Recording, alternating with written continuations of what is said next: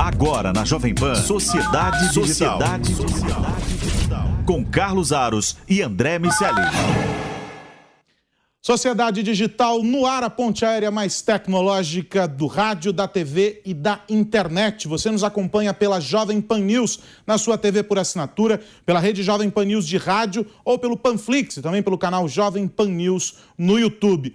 No programa de hoje, a percepção das pessoas, dos consumidores sobre o 5G. Será que todo mundo já entendeu o que é a nova geração da internet móvel?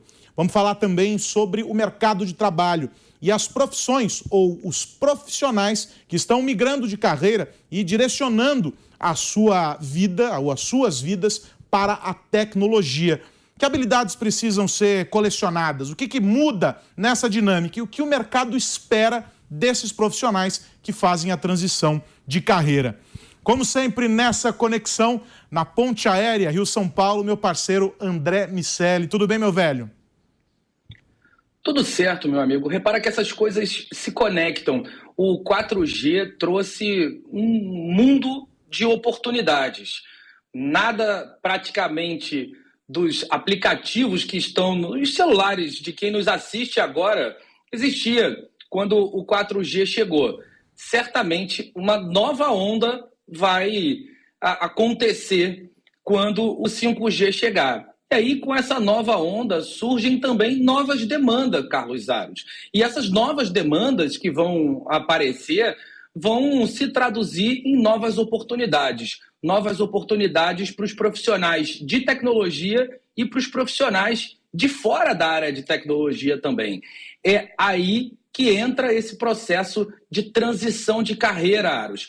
Tem um mundo de coisas para a gente conversar e é por isso que é tão importante a gente entender a visão que os brasileiros têm do 5G e de que maneira a gente prepara a população para essa fase que está se aproximando agora. O que é bem bacana desse levantamento que a consultoria IDC apresentou, a IDC que, é, que monitora o mercado de tecnologia, indústria de TI no mundo todo, faz esse mapeamento e o que é bacana da gente é, entender é que por mais que nós estejamos discutindo muito o 5G, há pelo menos aí uns dois anos, de, um ano com certeza de maneira mais intensa, em função da, do pano de fundo político, de todas as questões técnicas que, que se desdobraram em função das dificuldades aí que a gente tinha para aprovação, Anatel, aquela questão da interferência e todos os detalhes até o leilão.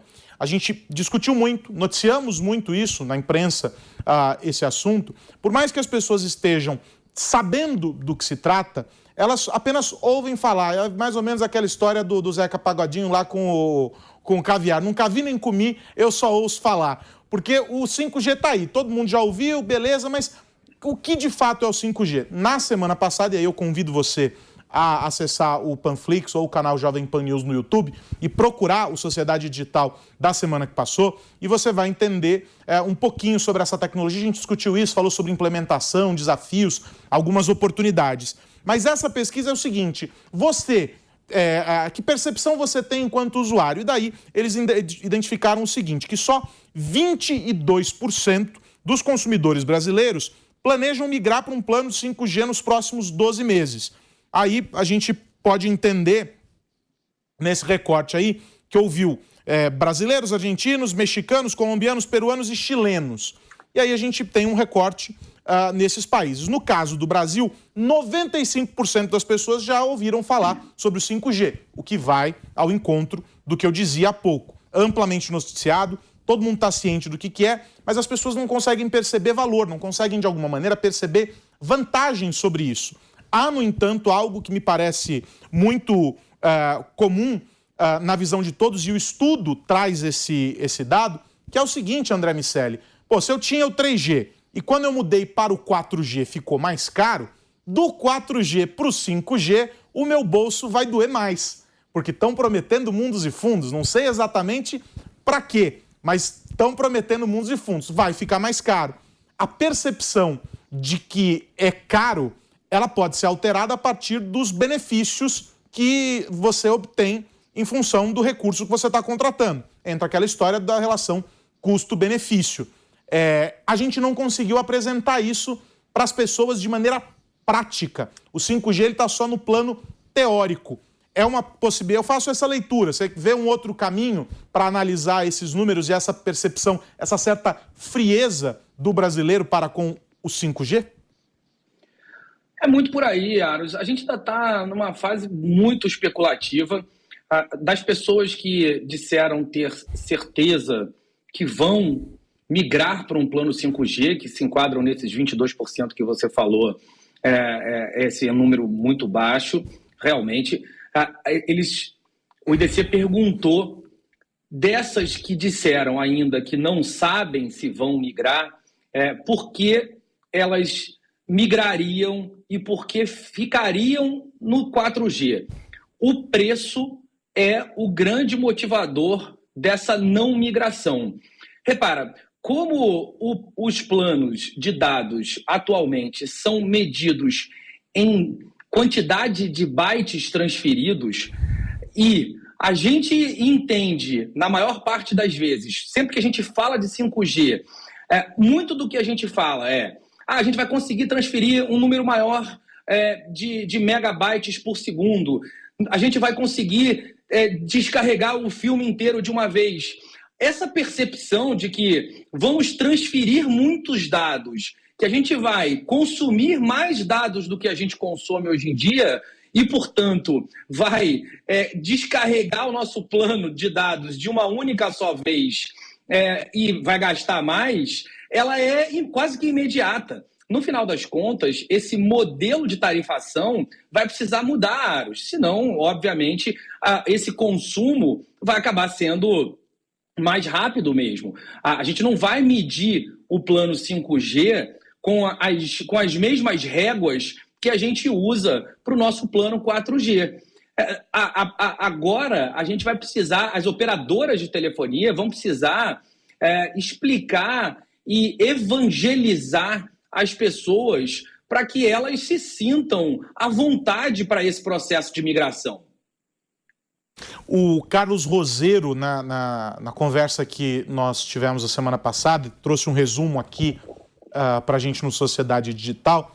Ele falava sobre isso, não está no trecho em que nós, é, o trecho que nós exibimos aqui no programa, mas num, num dado momento da conversa eu perguntei para ele sobre a, a importância de um ecossistema que trabalha em sinergia para construir essa entrega que as pessoas esperam.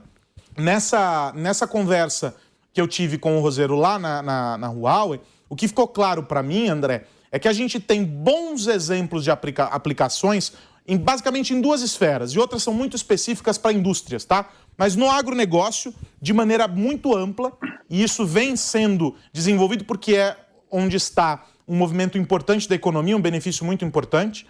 E do outro lado, no entretenimento. Por exemplo, as transmissões hoje que já são possíveis de serem feitas, em que você está assistindo a uma partida com 5G em tempo real, vamos supor um campeonato de basquete, uma partida de basquete, por exemplo, e você tem várias câmeras no ginásio filmando aquela partida. Você pode, enquanto usuário, em tempo real, arrastar as, a, o dedo sobre a tela do seu celular ou do seu tablet e você vai movimentando como se você estivesse dando uma volta no ginásio. As câmeras dão conta do todo. E em tempo real você vai trocando de câmera sem que você perceba. Isso ficou muito claro nessa conversa lá com o Roseiro. O exercício aqui é que todo o ecossistema desenvolva soluções que entreguem muito mais do que boas experiências. A experiência é fundamental, mas que, que entreguem valor nessas soluções.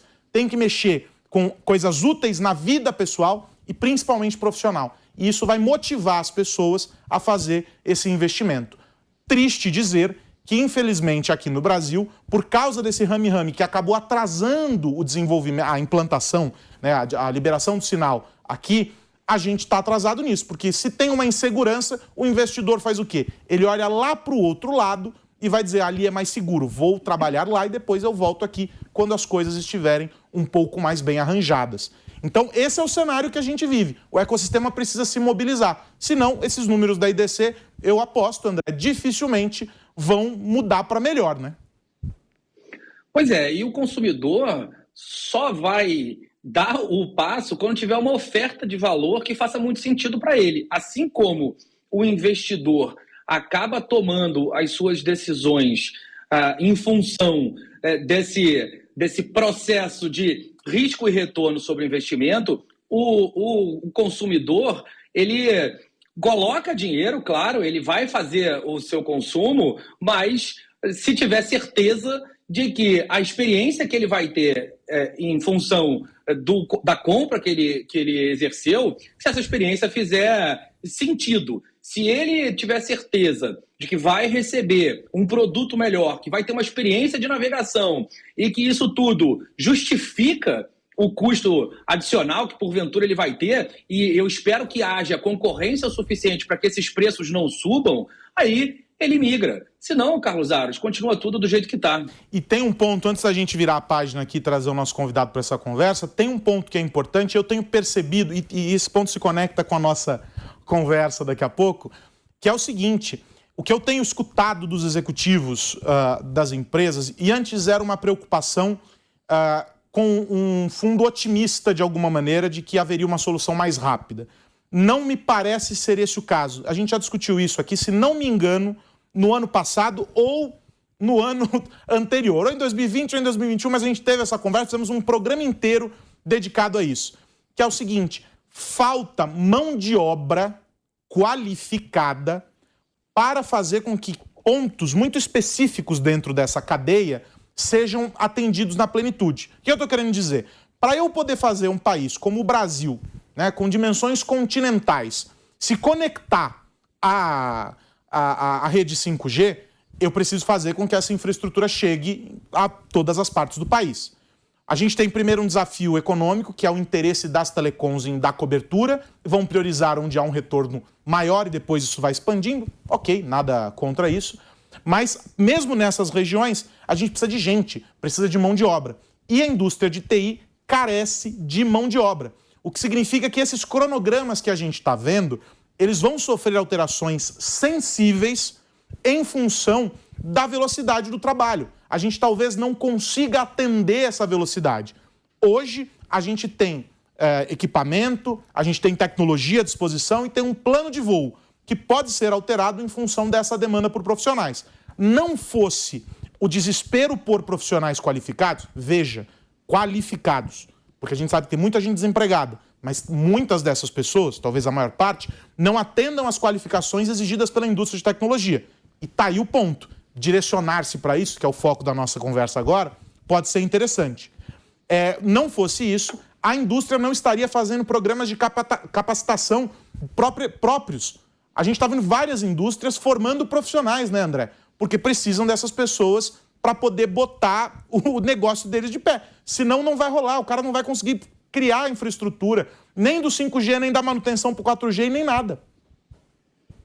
Tem duas palavrinhas que ajudam a definir o que você descreveu aí com, com muita destreza, que são upskilling e reskilling. Upskilling, Aros, é quando a gente tem um profissional que vai continuar atuando ali dentro daquela mesma área, mas a gente vai entregar para ele algumas habilidades adicionais, normalmente associadas à tecnologia. Então, é, ele mantém a sua área de atuação, só que com outras habilidades técnicas. Em outros, em outras situações, outros cenários, a gente é, faz ações de reskilling. Uh, são mudanças mais significativas, aonde há um processo de recapacitação.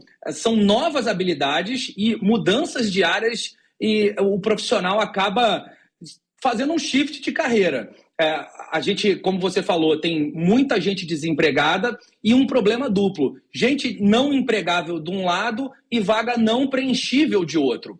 Para a gente equilibrar essa conta, algumas pessoas Algumas pessoas vão precisar, sim, mudar um pouco de perfil e outras vão precisar mudar de carreira. Por isso é tão importante a gente fazer esse balanceamento e entender direito quem vai para onde, Aros.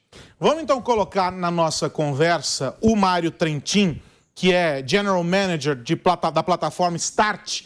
O Mário que gentilmente nos atende. Querido, bom te ver, sempre um prazer estar com você aqui. Quero já começar colocando Muito você obrigado, na, um na, na, nessa conversa aqui, pegando carona nessa fala do André agora. A gente tem uma carência do mercado por profissionais e a gente sabe quais são essas áreas. E isso se dá em duas frentes, né? Tanto naqueles que estão fora do mercado, estão querendo entrar no mercado, ou seja, estão começando a se formar e etc. E algumas cadeiras nas universidades não estão sendo preenchidas como poderiam. As ciências da computação têm sido uh, vítimas disso, uh, principalmente aqui no Brasil, em função da dificuldade com matemática e, e etc. Esse é um gargalo importante. E a gente tem do outro lado a transição, vários profissionais fazendo essa transição, porque vem oportunidade no mercado de tecnologia. Eles contemplam esse cenário que o André está dizendo de uma requalificação. O cara está ele tá se requalificando, se preparando para uma nova jornada. Que contexto é esse que a gente está vivendo? Você observa isso no mercado? Vocês têm feito uh, análises e, e, e, observado isso com, uma, com perspectivas bem interessantes. A gente tem que ficar muito mais preocupado ou muito mais tranquilo que pelo menos essa transição, em alguma, na maior parte dos casos, leva a uma conclusão positiva?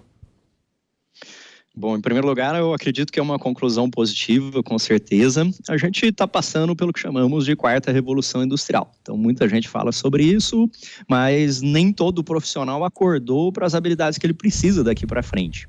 Então, a gente tem acompanhado muitos estudos nos últimos quatro anos sobre isso, tanto do World Economic Forum, um estudo recente da McKinsey sobre as 56 habilidades necessárias, né, que dedica um quadrante inteirinho só para as habilidades digitais. Então, eu queria separar esse problema do apagão tecnológico, como a gente chama, em duas coisas. Uma é que nós precisamos de mais profissionais especialistas, como o André falou e tem um monte de vagas abertas realmente, mas que buscam pessoas que estejam altamente qualificadas, buscam profissionais sêniores, profissionais que tenham alguma experiência, e a gente não tem formado essas pessoas na mesma velocidade.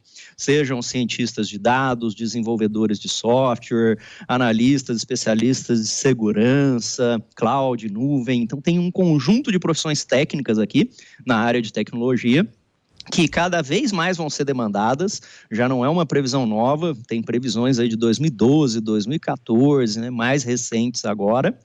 E a Brascom, por exemplo, fala que no Brasil nós vamos ter até 800 mil vagas abertas somente nessa área de tecnologia e ela, por ter uma demanda muito alta, tem os salários mais aquecidos hoje. Sim. E, de certa maneira, não é que seja fácil entrar nessas áreas, acho que isso é uma coisa importante de destacar, porque você, obviamente, precisa se dedicar muito para poder se tornar um bom profissional de tecnologia, mas é que, em comparação com outras carreiras, como a demanda é muito maior e a flexibilidade no aprendizado, você tendo hoje escolas online, você tendo muitos recursos na própria internet para aprendizado, ela traz um número de oportunidades maior.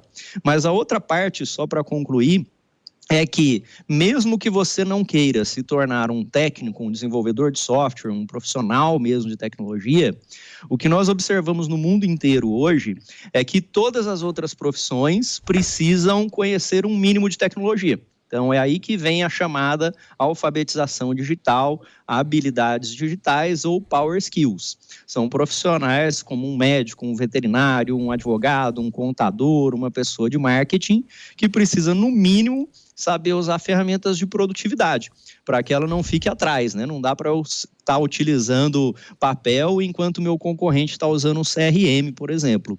Então, são dois cenários aqui um que envolve todos os profissionais, e aí vem essa questão do reskilling que o André falou. É uma preocupação mundial, porque a gente tem visto em todas as profissões as pessoas que não adotam tecnologia perderem competitividade e aí acabarem ficando obsoletas no mercado de trabalho também.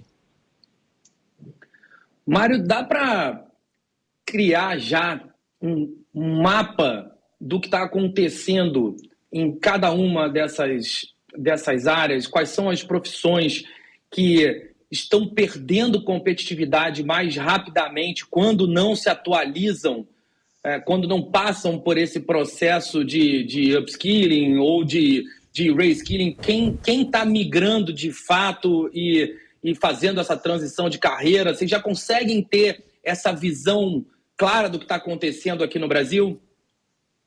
Já temos alguns estudos sobre isso. Acho que o mercado está mudando bastante, não diria uma visão clara, mas o que a gente observa é que as profissões que são mais propensas a serem substituídas, digamos assim, são aquelas atividades repetitivas que têm um forte componente manual. Então, se eu tenho que copiar dado de um lado para o outro, ou, por exemplo, uma pessoa que é recepcionista, hoje a gente tem reconhecimento facial, enfim, aplicativos para você fazer reserva de salas. Então, essas chamadas a, a profissões em que a gente usa baixa cognição, de certa maneira, tem um gráfico da Microsoft mostrando isso, que a gente tem uma substituição das tarefas de baixa cognição, repetitivas e que são muito manuais. Isso vale para qualquer profissão. Então, se você, por exemplo, é um contador, e aí você pega todas as notas fiscais em papel, enfim, faz as contas à mão para mandar informações para o seu cliente, você não vai conseguir fazer isso com uma grande velocidade. Se você é um advogado, a mesma coisa. Então, eu não diria que isso está restrito a profissões, porque eu acho que isso é um grande erro que a gente vê por aí de vez em quando em reportagens, enfim. Então, não são somente aquelas tarefas mais baixas que talvez não tenham feito graduação, etc. Não são todos os tipos de tarefas repetitivas e manuais. Então, tem no Brasil, por exemplo, um grande caso de utilização de inteligência artificial com IBM Watson por um escritório de advogados que conseguiram automatizar várias das suas tarefas, interpretações de, de linguagem não verbal, linguagem verbal, para poder ajudá-los nos seus casos e terem muito mais sucesso. Então, o que eu vejo hoje, acho que isso está ficando cada vez mais claro, André, é que todas as profissões precisam se modernizar. Não é que necessariamente você vai mudar de profissão, mas você vai ser um médico tecnológico. Você precisa usar prontuário eletrônico, ferramentas de diagnóstico, inteligência artificial. Então, as profissões se mantêm, mas agora elas vão para um outro nível, é o profissional tecnológico em todas as áreas. Queria destacar também, só para concluir, um, eu tenho visto como algo bem interessante, porque eu converso com alguns locais de pesquisa e também jornais que têm as suas, seus editoriais lá, e cada vez mais a área de tecnologia nesses editoriais de jornais ela tem diminuído porque ela está passando a fazer parte de todas as áreas. Então, se eu vou falar de CRM, não está mais na área de tecnologia, eu vou lá falar da área de vendas. Se eu estou falando de uma ferramenta ERP, eu vou falar disso em finanças. Então, as profissões todas estão com um mínimo de tecnologia que é muito necessário. E a gente vê que quando a gente desce na base da pirâmide ali das organizações, isso também nós tivemos uma conversa com o Ricardo Basaglia, o CEO da Michael Page, e ele estava falando sobre isso, que se, por exemplo, você chegar num diretor de uma organização e disser que ele precisa ter um mínimo conhecimento de tecnologia, isso já é dado que ele vai precisar saber. Então não dá nenhuma diferença salarial, né? Mas quando você vai lá para baixo, se talvez eu pensar num atendente de call center, num coordenador de RH, enfim, pessoas que estão começando a sua carreira ou que estão ainda em degraus mais abaixo ali da organização, isso pode até dobrar a remuneração da pessoa. Porque um profissional de RH que tem que fazer todas as tarefas manuais, onboard, enfim, acompanhar a PDI das pessoas, se ele puder automatizar isso com um mínimo de conhecimento em tecnologia, ele vai se tornar um profissional muito melhor remunerado. Vai ter a sua empregabilidade também, de certa maneira, garantida. Então, esse é o cenário que a gente vê, não só no Brasil, mas no mundo antes, naquela linha do senso comum, né? Antes a gente dizia que algumas profissões seriam completamente substituídas por uh, tecnologias. Hoje a gente já sabe que essa é uma realidade e a gente adiciona uma outra, um outro cenário. A gente dizia também que toda empresa, se não é, deveria ser também uma empresa de tecnologia. Isso se aplica, portanto, às carreiras, às profissões, ou seja, todo profissional, ainda que em uma primeira leitura não pareça, é ou deveria ser também um profissional de tecnologia. Não dá para a gente separar mais isso. Né? A gente pode usar desde a saúde, em qualquer carreira, qualquer carreira. Não existe mais essa separação. Mas isso leva uh, a um, um desafio que é repensar o modelo de formação desses profissionais, porque eles não chegam de alguma maneira preparados para essa realidade.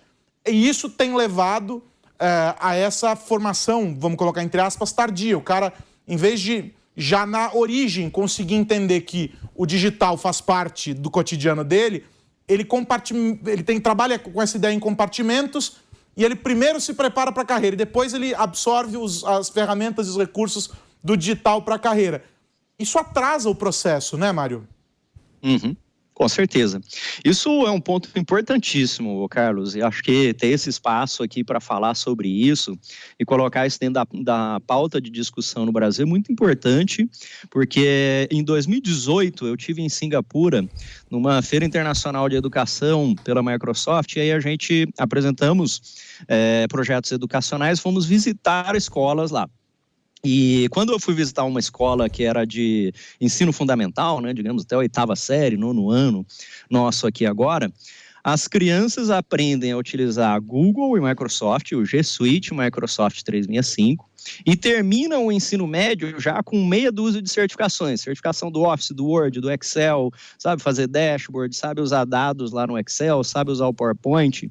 E o entendimento deles é exatamente esse não importa se a pessoa vai para a área de tecnologia ou não, ela sabe essa base, ela vai ser um advogado melhor, ela vai ser um veterinário melhor, um médico melhor, enfim, porque vai conseguir utilizar as tecnologias que estão à sua disposição. Enquanto que todo mundo que também tem essa base, se eles resolverem seguir por, pela carreira técnica, aí eles vão poder se tornar construtores de tecnologia. Então, hoje não existe nenhuma profissão que não tenha tecnologia, como você falou, Carlos. Essa é uma realidade e acho que no Brasil a gente ainda enfrenta uma grande resistência por ver essa separação. Você fala, poxa, não, eu não sou de tecnologia, eu sou de marketing. Eu não sou de tecnologia, eu sou de finanças. Então, não, todo mundo é de tecnologia Existem algumas pessoas que estão construindo tecnologias, desenvolvedores de software, por exemplo, e todos nós estamos usando essas tecnologias. Acho que não tem nenhuma pessoa que esteja nos ouvindo ou nos assistindo que não usou pelo menos 10 aplicativos hoje, desde a hora que acordou. Então você abriu o seu celular, você usou um aplicativo de e-mail, de mensagem, aplicativo do banco. Então toda empresa é uma empresa de tecnologia. Isso também é uma realidade, como você colocou. A gente já vê em tecnologia no agronegócio, todo mundo tem um, uma ferramenta de marketing, uma ferramenta de vendas, uma ferramenta financeira. A empresa que não tiver tecnologia, ela automaticamente perde, perde competitividade e se torna obsoleta.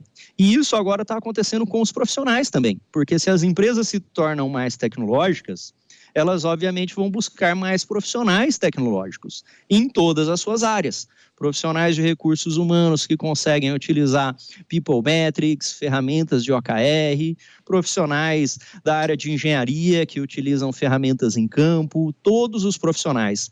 E eu acho que uma última coisa para fechar aqui a pergunta é que se você já está há mais de 5 ou 10 anos no mercado, em alguma profissão, basta você pegar uma folha em branco aí de sulfite e escrever como que era a sua profissão há 5 anos atrás, ou há 10 anos atrás, e como é a sua profissão hoje. Você vai naturalmente entender que tem um monte de tecnologias na sua área de atuação que se você não dominar, você vai ficar para trás. Eu, por exemplo, fiz engenharia eletrônica e a gente tinha aquelas mesas de desenho gigantes, grandonas, lá para poder fazer desenho técnico. E hoje, um engenheiro que não souber utilizar uma ferramenta de apoio, um Computer Aided Design, CAD, CAI, CAM, BIM, esse monte de siglas, um engenheiro que não souber usar essas ferramentas hoje, ele já está automaticamente fora do mercado de trabalho. Então, aproveite os conhecimentos da sua profissão, da sua área, seja ela qual for, mas adicione as bases tecnológicas para que você possa ter mais eficiência e produtividade. Essa é a grande sacada.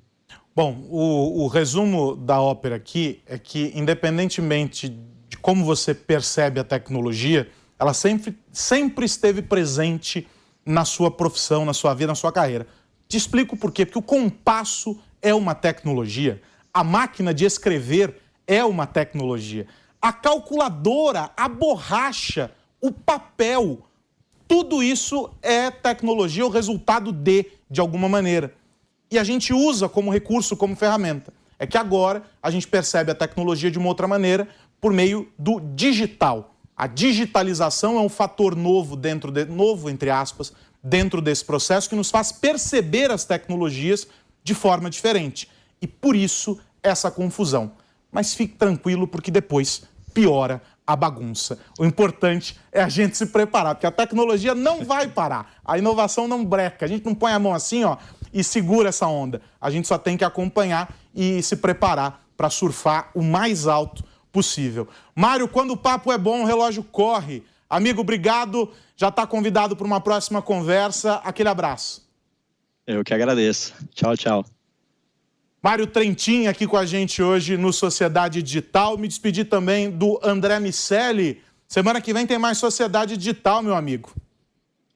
Semana que vem tem mais. Obrigado, Mário. Carlos Aros, sempre bom te ver de novo. Um abraço para você e para todo mundo que nos ouve e vê. É isso, Sociedade Digital volta na semana que vem discutindo os impactos da tecnologia no seu dia a dia. Um grande abraço, até a semana que vem. Tchau, tchau. Realização Jovem Pan News.